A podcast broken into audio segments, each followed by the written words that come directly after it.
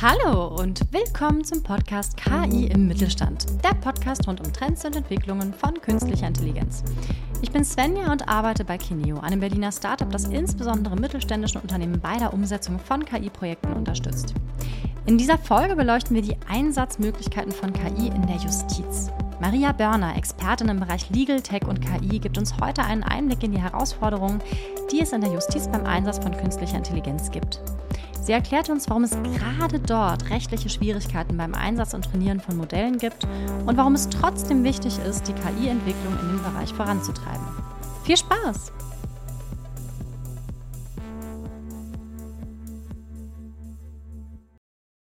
Herzlich willkommen zu einer weiteren Folge von KI im Mittelstand.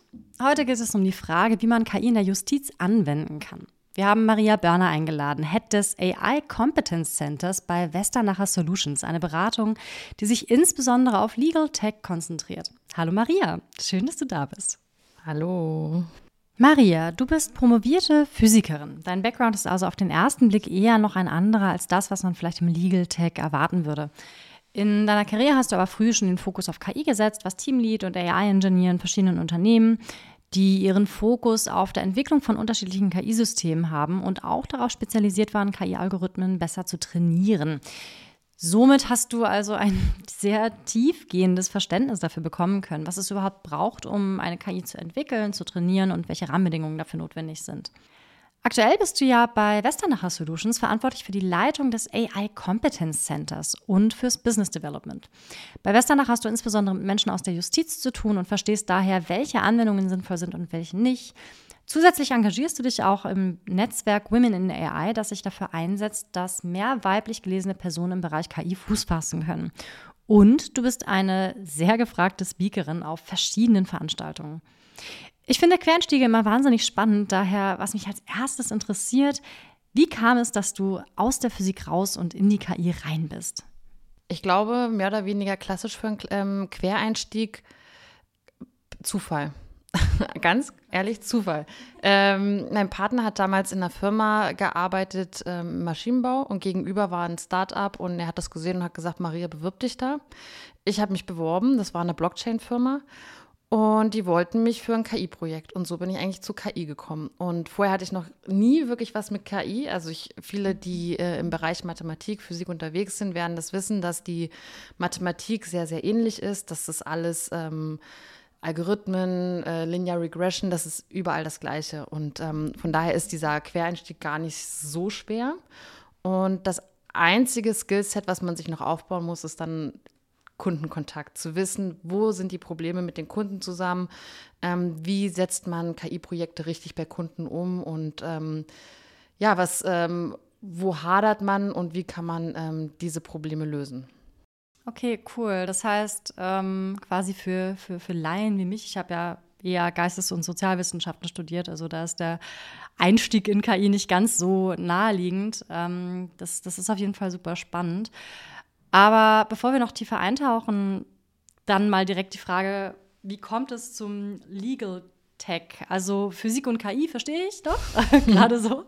Aber wie, wie kam es dazu, dass du dich dann doch viel mehr für den Bereich Legal Tech begeistert hast? Was fasziniert dich daran auch eigentlich? Und ja, vielleicht kannst du mal kurz was dazu erzählen. Genau, eigentlich auch wieder durch Zufall mehr oder weniger. Mein erstes Projekt mit KI war in der Buchhaltung. Und jetzt sagt man auch Buchhaltung, gerade wenn man aus der Physik oder Mathematik kommt, oh, wie langweilig, wenn man dazu keinen Drang hat. Und das war auch bei mir so ein bisschen so, aber auch da, alle Algorithmen funktionieren, also nicht ähnlich, aber es ist ja immer diese Mathematik dahinter. Und als ich vor anderthalb Jahren nach einem neuen Job geguckt hatte, war, ähm, hatte ich eher geguckt mit dem Fokus KI, Product Owner Business Development, eher diesen Fokus und nicht dieser typische Product Owner Stelle, die ähm, im Backlog bearbeitet, sondern eher strategisch vorgeht. Und ähm, Westernacher Solutions hatte diese Stelle ausgeschrieben, worauf ich mich beworben habe. Und dadurch, dass ich in einem Startup, wo ich vorher war, auch schon im Legal Tech so ein bisschen angerissen habe für ein Projekt, ähm, die wollten ähm, Zusammenfassungen von Rechts Rechtstexten machen, das heißt also generative KI eher nutzen. Und da habe ich mit unterstützt, ähm, so, ein, so, ein, erstes äh, Frontend zu bauen, ähm, erstes KI-Pipeline aufzubauen und ähm, bin so sozusagen in den Legal Tech reingekommen, fand das sehr spannend, dieses Thema, auch weil mich äh, diese rechtliche Grundlage interessiert. Man hat immer, du kennst es vielleicht, mit Kunden immer mit Datenschutz zu tun. Also immer, was sind die, können wir das nutzen überhaupt? Können wir Daten zur Verfügung stellen? Inwieweit? Und diese Themen poppen immer wieder bei Kundenprojekten auf. Und diesmal, jetzt bei meinem Job, ist es halt auch diese, genau diese gleiche Frage, kann die aber besser beantworten, weil wir bei Westernacher Solutions einfach auch eine Expertise im rechtlichen Bereich haben. Und ähm, das muss ich sagen, finde ich sehr, sehr spannend für mich.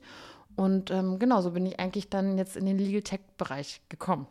Und wenn ich das dann auch richtig verstehe, Westernacher Solutions fokussiert sich dann auch wirklich auf äh, Legal Tech in, im, im, Besonderen. Ist das dann auch speziell mit Fokus auf KI oder habt ihr da noch andere? Mm, genau, nee, wir haben ähm, eine Sparte sind KI-Produkte bei uns und es ist auch gar nicht unbedingt KI äh, oder Justiz, Legal Tech, sondern ähm, das ist so eher entstanden aus ähm, Projekten zusammen mit der Bundesnotarkammer oder der Bundesrechtsanwaltskammer, wo wir Projekte umgesetzt haben ähm, Postfächer zum Beispiel auch bauen für die Notare und die Anwältinnen. Und ähm, daraus entstand so ein bisschen die Idee, man könnte ja auch ähm, zum Beispiel im Support ähm, einen Chatbot mit einbauen. Oder man kann ähm, Dokumentensortierung machen. Ähm, und da ähm, aus der ähm, Idee heraus entstand jetzt das Kompetenzcenter für KI zum Beispiel und wo man sich dann gesagt hat, okay, wir brauchen eine KI-Expertise bei uns. Das heißt also, KI kommt er jetzt dazu, zusätzlich zu den Projekten, die wir machen und bietet uns natürlich auch die Möglichkeit, da gar nicht unbedingt profitabel bei KI zu sein, sondern erstmal zu sagen, wir probieren das jetzt zusammen aus, wir gucken, wie das funktioniert und können es dann auch richtig umsetzen und auch mit den rechtlichen Grundlagen umsetzen. Mhm. Gerade in deiner Position vom Business Development, du hast ja sehr viel auch mit den mit den Leuten selbst zu tun, sage ich jetzt mal. Du bist ja jetzt sehr nah dran an Leuten, die vor operativen Herausforderungen stehen.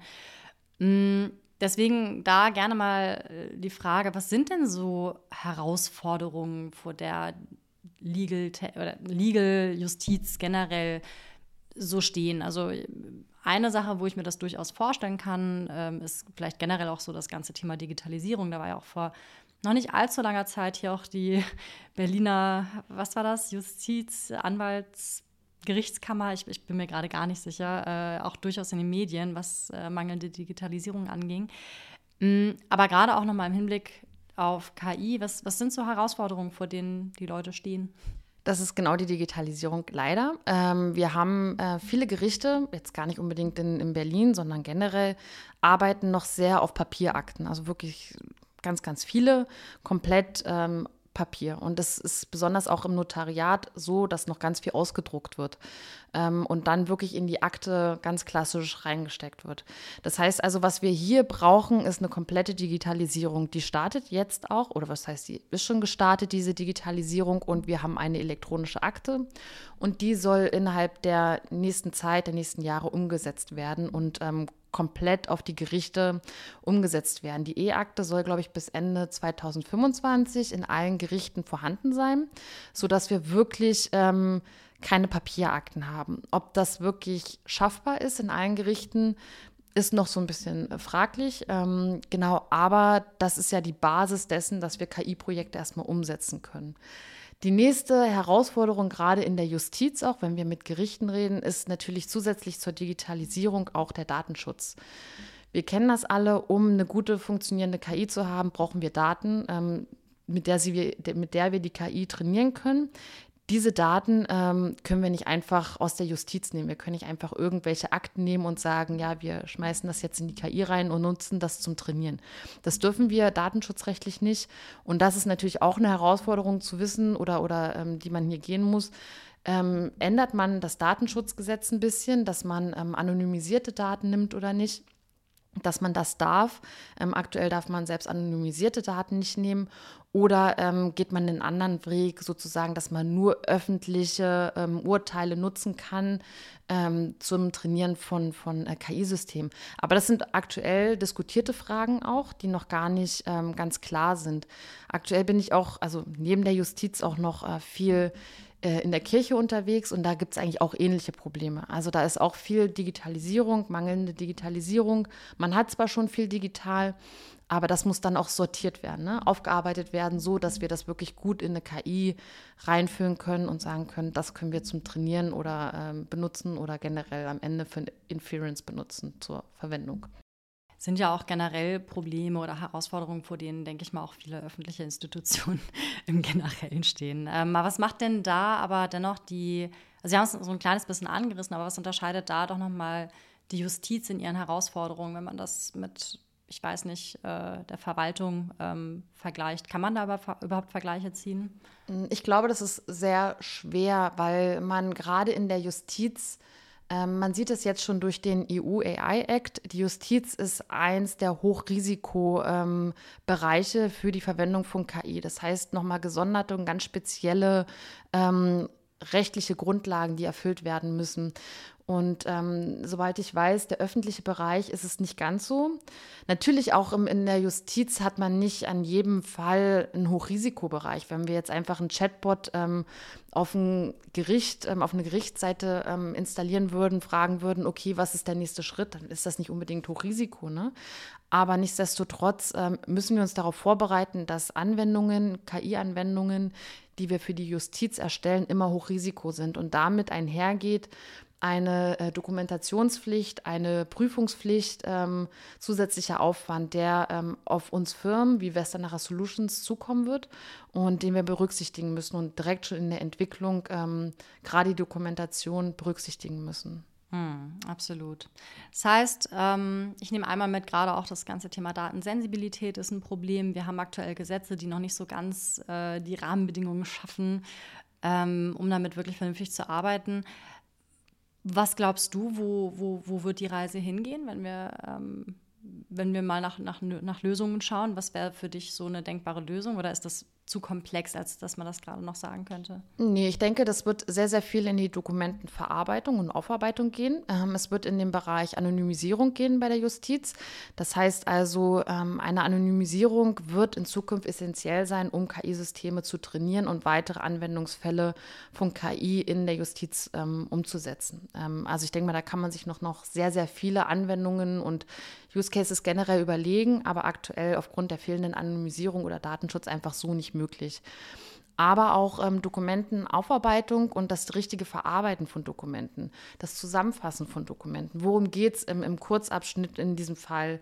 Ähm, oder direkt ähm, Eingangsdokumente in Gerichten, die direkt ähm, Akten zugeordnet werden.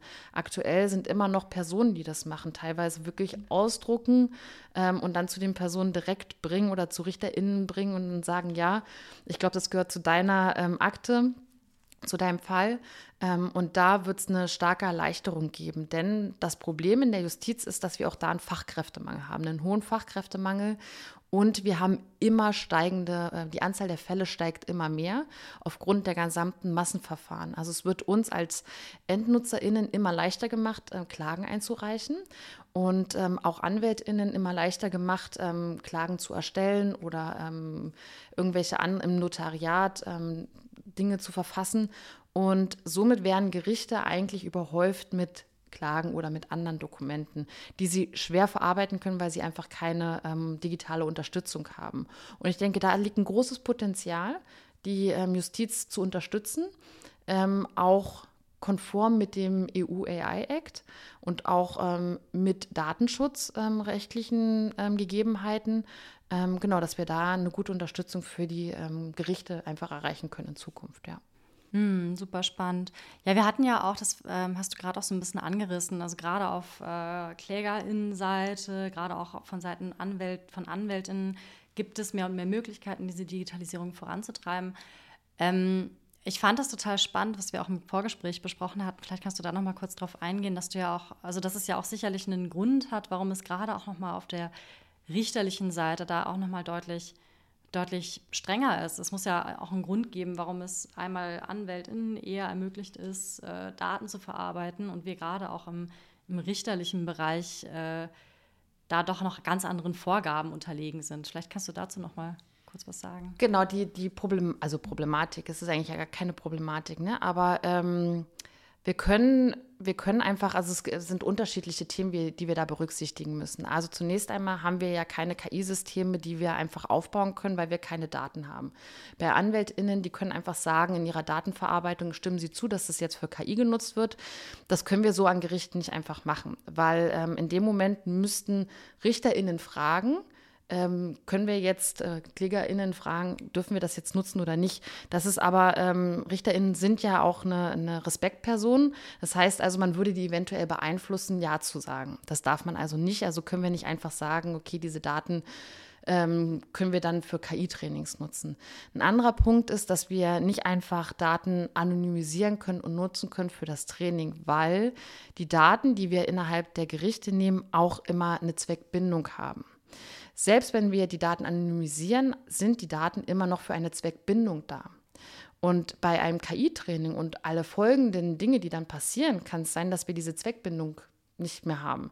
Das heißt, das dürfen wir laut Datenschutzgesetz aktuell nicht, die einfach nehmen. Selbst anonymisiert also nicht. Das heißt, wir müssen da wirklich gucken, wie wir an Daten rankommen, um KI-Systeme zu bauen. Ähm, ganz kurz, Zweckbindung heißt dann in dem Moment, dass es wirklich einem ganz konkreten Zweck zugeordnet ist, genau. aber wir beim Training diese, diese Bindung nicht nachvollziehen können? Nee, für weitere Anwendungen einfach auch. Ähm, genau, das, wenn ich jetzt sage, okay, meine Zweckbindung ist für die Verarbeitung in dem Fall, also in meinem Gerichtsfall. Das heißt also, wenn ich jetzt ähm, beim Arbeitsgericht eine Klage einreiche, dann darf das nur für den Fall benutzt werden und weil der Richter oder die Richterin entscheiden muss, basierend auf diesen Fall, ähm, ob jetzt was bezahlt werden muss oder nicht oder wie sie diesen Fall be betrachtet. Ähm, und wenn wir das jetzt einen ähm, KI-Training geben würden, kann es ja sein, dass das KI-Training oder das KI-Modell für andere ähm, Zwecke genutzt werden kann, ähm, basierend zum Beispiel genutzt werden kann, um Profiling zu machen. Zum Beispiel. Ne? Also ist jetzt ähm, ganz weit hergegriffen, aber das wäre sozusagen keine Zweckbindung mehr von diesen anfänglichen Daten.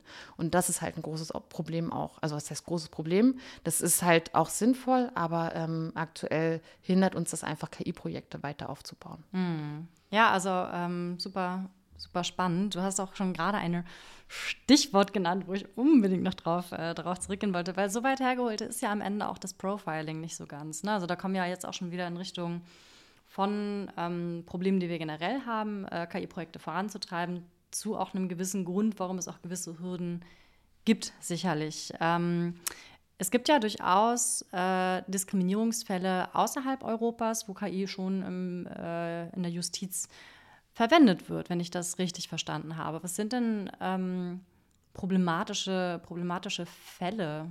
Mhm. Äh, genau, das, das bekannteste ist, glaube ich, das Kompass-System aus Amerika, was ja mal so ein bisschen als Negativbeispiel in Deutschland genommen wird oder in Europa. Ähm, bei dem Kompass-System handelt es sich um eine KI-Software, die ermittelt oder die Wahrscheinlichkeiten berechnet, ob eine straffällige Person rückfällig wird oder nicht. Und basierend auf dieser Wahrscheinlichkeit kommt sie halt ähm, ins Jail oder Prison, also kurze Zeit oder lange Zeit halt ähm, ins Gefängnis. Und ähm, die Grundlage dieser KI sind halt Informationen wie, wo wohnt die Person? Gibt es in der Familie schon in der Historie straffällig gewordene Personen? Ähm, was ist der Arbeitsstand dieser Person? Und, und verschiedenste Themen. Und diese öffentlich verfügbaren Informationen, die man da nimmt, haben natürlich von, von sich aus schon einen hohen ähm, Vorurteils oder Bias drin. Einfach weil Menschen häufig ja in, in bestimmten Bereichen leben, äh, weil sie dorthin gedrängt wurden, ähm, sozial zum Beispiel. Oder was hat am Ende die ähm, Historie, ähm, die gerichtliche Historie meiner Mutter oder meines Vaters zu tun? Ähm, ich bin ja ich als Person und ein Individuum, ein Individuum, was entscheidet oder entschieden werden muss, was mit mir passiert und was mit meiner Zukunft passiert.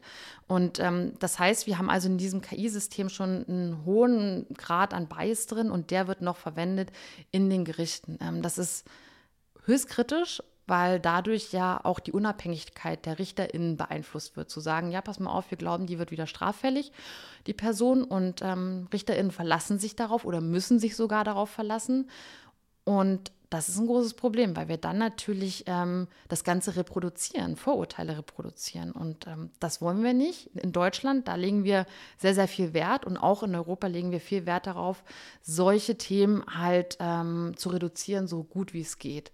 Ähm, es gibt ein anderes Beispiel auch gerade in, in, bei Polizeiarbeit dass dort wie eine Art ähm, Profiling, Gesichtsprofiling ähm, verwendet wird. Also zu, zu sagen, okay, ist diese Person mit der Gesichtserkennung, wird die strafbar oder nicht? Oder ist die Person das gewesen, die letztens äh, irgendwo eingebrochen ist oder nicht? Und gerade auch bei der Gesichtserkennung sind die Daten, haben wir einfach einen Datenleck, sage ich mal, sind die Daten von asiatischen Menschen unterrepräsentiert oder auch von äh, People of Color generell sehr unterrepräsentiert, sodass es da auch schon sehr, sehr oft zu Beispielen gekommen wurde, äh, gekommen ist, wo Menschen einfach falsch ähm, klassifiziert wurden. Ähm, und das sind alles Themen, die wir da sehen in Amerika und die wir versuchen oder die wir einfach hier in Europa auch mit dem Data Act und dem EU AI Act einfach so minimal wie möglich halten wollen. Ja, auf jeden Fall sehr, sehr spannend. Kommen wir mal langsam weg von den ganzen Problemen, Herausforderungen äh, und hin zu den tatsächlichen Möglichkeiten. Ich meine, du sitzt ja auch bei Westernacher und ähm, glaubst ja auch äh, mit Sicherheit an Veränderungen, äh, insbesondere im Bereich KI. Was sind denn ähm, aus deiner Sicht denn perfekte oder wirklich gute, wirkmächtige Anwendungsfälle, die ja den großen Hebeleffekt am Ende einfach in der alltäglichen Arbeit von, äh, von den Leuten haben?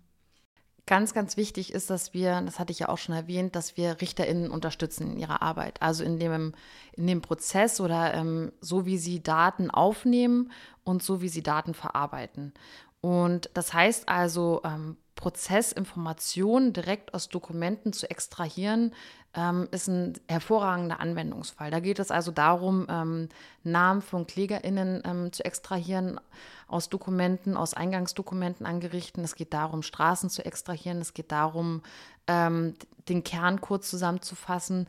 Und hier geht es ja auch gar nicht um, um Bias oder Vorurteile. Also das können wir ja ganz gut ähm, reduzieren. Was haben wir jetzt im Worst-Case-Szenario? Hier ist wirklich zu sagen, okay, dieser Name wurde nicht erkannt.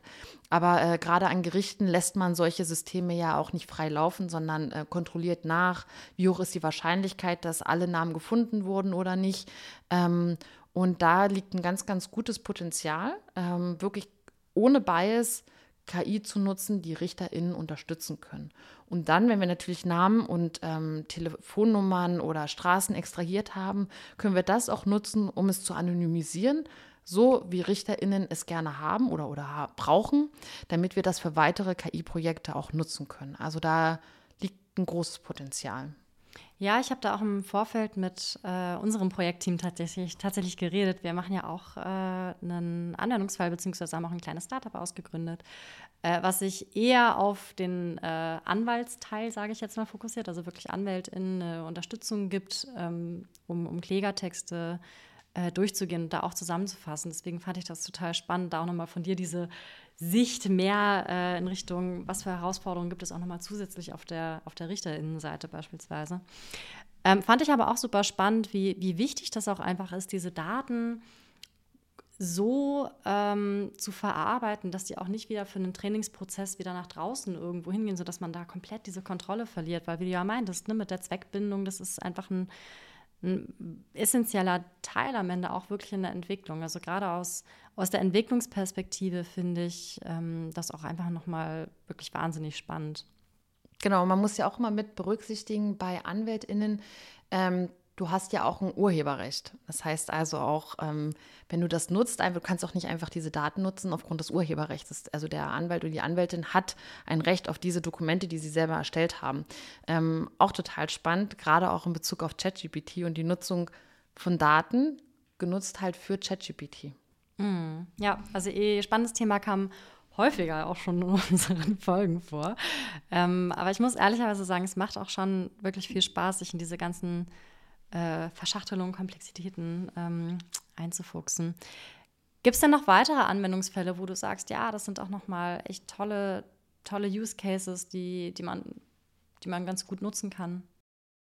Ja, wir arbeiten selber auch zum Beispiel noch an Chatbots. Ich glaube, das ist auch ein, gerade jetzt mit so Systemen generativer KI. Ich möchte da jetzt auch gar nicht einen Fokus auf bestimmte KI-Modelle. Gibt es ja mittlerweile, also ich glaube so drei oder so große KI-Modelle ähm, liegen. Aber das ist ein, mit diesen äh, generativen Modellen im Zusammenhang mit ähm, einem Chatbot, der ähm, erkennt, worum es hier gerade eigentlich geht und das dann entsprechend zuordnet, die Antwort, können wir eine sehr, sehr gute oder kann man eine sehr, sehr gute Antwort ähm, Leuten geben, die Fragen haben. Also zu sagen, okay, ich habe jetzt in dem Rechtsgebiet eine Frage oder ähm, wie äh, verläuft meine Klage jetzt weiter? Was fehlen noch für Dokumente oder ähm, wie fülle ich die Dokumente am besten aus? Ich denke mal, das ist auch gerade ähm, auf der AnwenderInnen-Sicht ähm, für mich als Klägerin eine, eine gute Herausforderung oder eine gute Anwendung von KI-Systemen und ähm, auch eine einfache Anwendung. Wenn wir jetzt auch gerade im Support, also man mag das manchmal nicht glauben, aber es gibt auch viel Support-Fälle ähm, in, in Gerichten.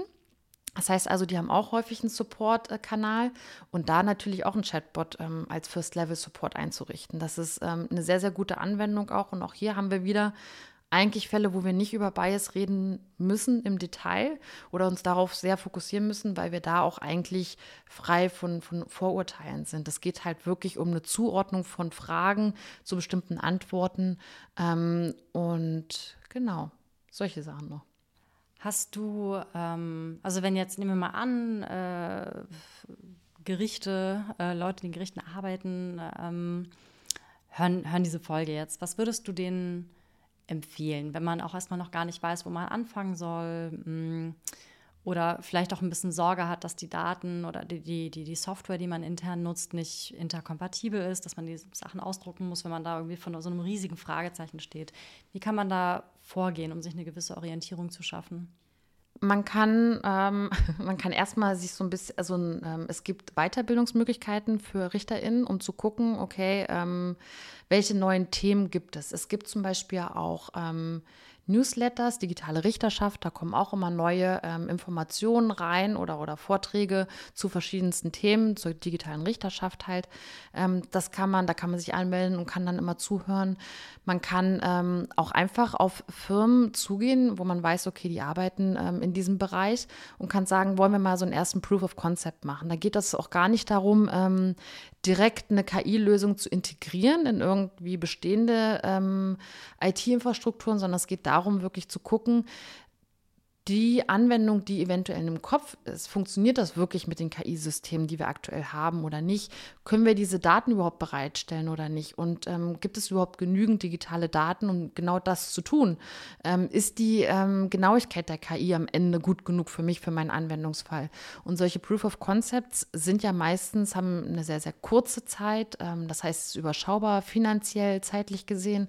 Und ich glaube, die meisten Firmen, auch wir, sind ähm, sehr dankbar, wenn man da einfach dann sagt, ja, komm, lass uns das machen, lass uns das mal umsetzen und ähm, das einfach mal probieren, wie es geht, weil ähm, es gibt aktuell nur sehr, sehr wenig, ähm, wirklich sehr, sehr wenig Gerichte, die das wirklich mal probieren. Insgesamt, ich habe rausgeguckt, gibt es drei Projekte. Drei ähm, Gerichte, die an KI-Projekten arbeiten und wir haben über 1000 Gerichte in Deutschland. Also ist wirklich nicht sehr viel. ähm, und ich glaube, da benötigt es etwas Mut und einfach mal auch zu sagen, lass uns das einfach mal umsetzen und wirklich einen Treiber oder eine Treiberin, die so ein Projekt einfach mal vorantreiben. Cool. Auf jeden Fall ähm, sehr, sehr, sehr, spannend. Also ich bin, ich bin ein großer Fan von diesem Thema. Ähm, Habe jetzt auch sehr viel äh, gelernt. Damit kommen wir auch schon so langsam ans Ende der Folge. Mm, zusammenfassend kann man, glaube ich, festhalten, dass der Einsatz von KI in der Justiz ein ziemlich dickes Brett ist, gerade auch, äh, weil es natürlich unter das Hochrisikogebiet äh, ähm, vom AI Act fällt. Da muss man sehr viel berücksichtigen. Man muss viele rechtliche Vorgaben beachten ähm, und manches ist auch einfach noch nicht so ganz rechtlich geklärt. Nichtsdestoweniger ist, denke ich, durchaus in der heutigen Folge klar geworden, dass es ähm, dringend notwendig ist, Schritte in diese Richtung zu gehen. Und zum Teil passiert es ja auch, du hattest die E-Akte angesprochen, also da gibt es ja schon mehr und mehr Schritte in Richtung Digitalisierung und auch somit auch mehr und mehr in Richtung KI. Und äh, du hast ja auch einige wirklich sehr spannende Anwendungsfälle da ähm, angesprochen. Hast du denn noch Gedanken, die du zum Schluss teilen möchtest? Irgendwelche abschließenden Worte? Genau, vielleicht würde ich gerne einmal noch mal so teilen. Es gibt ganz, ganz viel Ängste auch in Bezug auf Justiz. Das habe ich noch nicht erwähnt, äh, glaube ich jetzt ähm, dass bald so ein ähm, Robo-Judge kommt. genau, ähm, also das hört man oft und äh, die Angst möchte ich gerne nehmen, sowohl für RichterInnen als auch für, für KlägerInnen oder für Personen, die im Gericht sitzen und äh, was sagen müssen. Sowas wird es ähm, in Deutschland höchstwahrscheinlich also nicht geben. Das liegt einfach daran, dass wir eine Unabhängigkeit von RichterInnen haben, ähm, im Grundgesetz niedergeschrieben. Wir haben ähm, im Grundgesetz auch stehen, dass es eine natürliche Person sein muss. Ähm, genau, und das sind einfach so Themen, das ist dein, ähm, dein Recht, sozusagen, dass du als Individuum beurteilt wirst von RichterInnen und dein Fall. Und ähm, das heißt also, wenn wir so einen Robo-Judge haben, hätten wir all diese ähm, Themen nicht, also könnten wir das nicht garantieren und deswegen wird es so schnell auch keinen Robo-Judge geben, der über deinen Fall entscheidet. Also immer jemand anderes, der noch am Ende die Rechtsprechung wirklich übernimmt, eine natürliche Person. Okay, das ist tatsächlich nochmal ein guter Zusatz gewesen. Habe ich mir ehrlicherweise noch keine Gedanken drum gemacht, aber ich glaube, wenn man selbst in so einem AI-Startup arbeitet, da hat man über die, macht man sich über die Ängste manchmal nicht mehr ganz so viele Sorgen, die Menschen natürlicherweise ja auch irgendwie haben. Ne? Also das ist ja eine ganz selbstverständliche und natürliche Angst. Vielen Dank für den Zusatz. Super, super spannend. Ähm, ja, äh, wenn euch diese Folge gefallen hat, hinterlasst gerne einen Like, folgt unserem Podcast oder auch Kineo auf LinkedIn, folgt Maria auf LinkedIn. Ich verlinke auf jeden Fall noch die, äh, den, den, dein LinkedIn-Profil ähm, in den Show Notes. Und ansonsten würde ich sagen, hören wir uns beim nächsten Mal wieder. Und auch nochmal an dich vielen lieben Dank, dass du heute dabei warst. Vielen Dank für die Einladung, Svenja.